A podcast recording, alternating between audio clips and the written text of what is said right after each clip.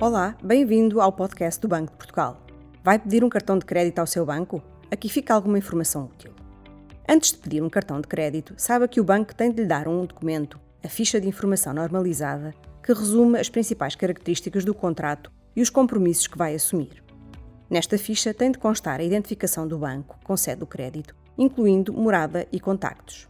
Mesmo quando o empréstimo é contratado na loja onde o cliente adquire o bem ou o serviço a financiar, o crédito é sempre concedido por um banco ou outra entidade autorizada. O intermediário de crédito, caso exista, também tem de estar identificado com morada e contactos.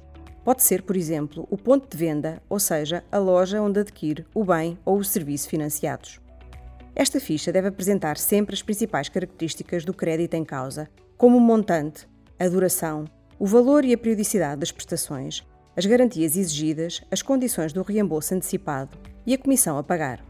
Têm de constar ainda todas as informações que permitem ao cliente avaliar o custo do crédito e compará-lo com outras ofertas, tais como taxa de juro anual nominal, taxa anual de encargos efetiva global, comissões incluídas e custos em caso de atraso no pagamento.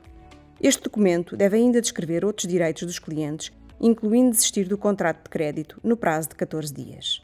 Saiba mais em bportugal.pt e acompanhe-nos no Twitter, LinkedIn e Instagram.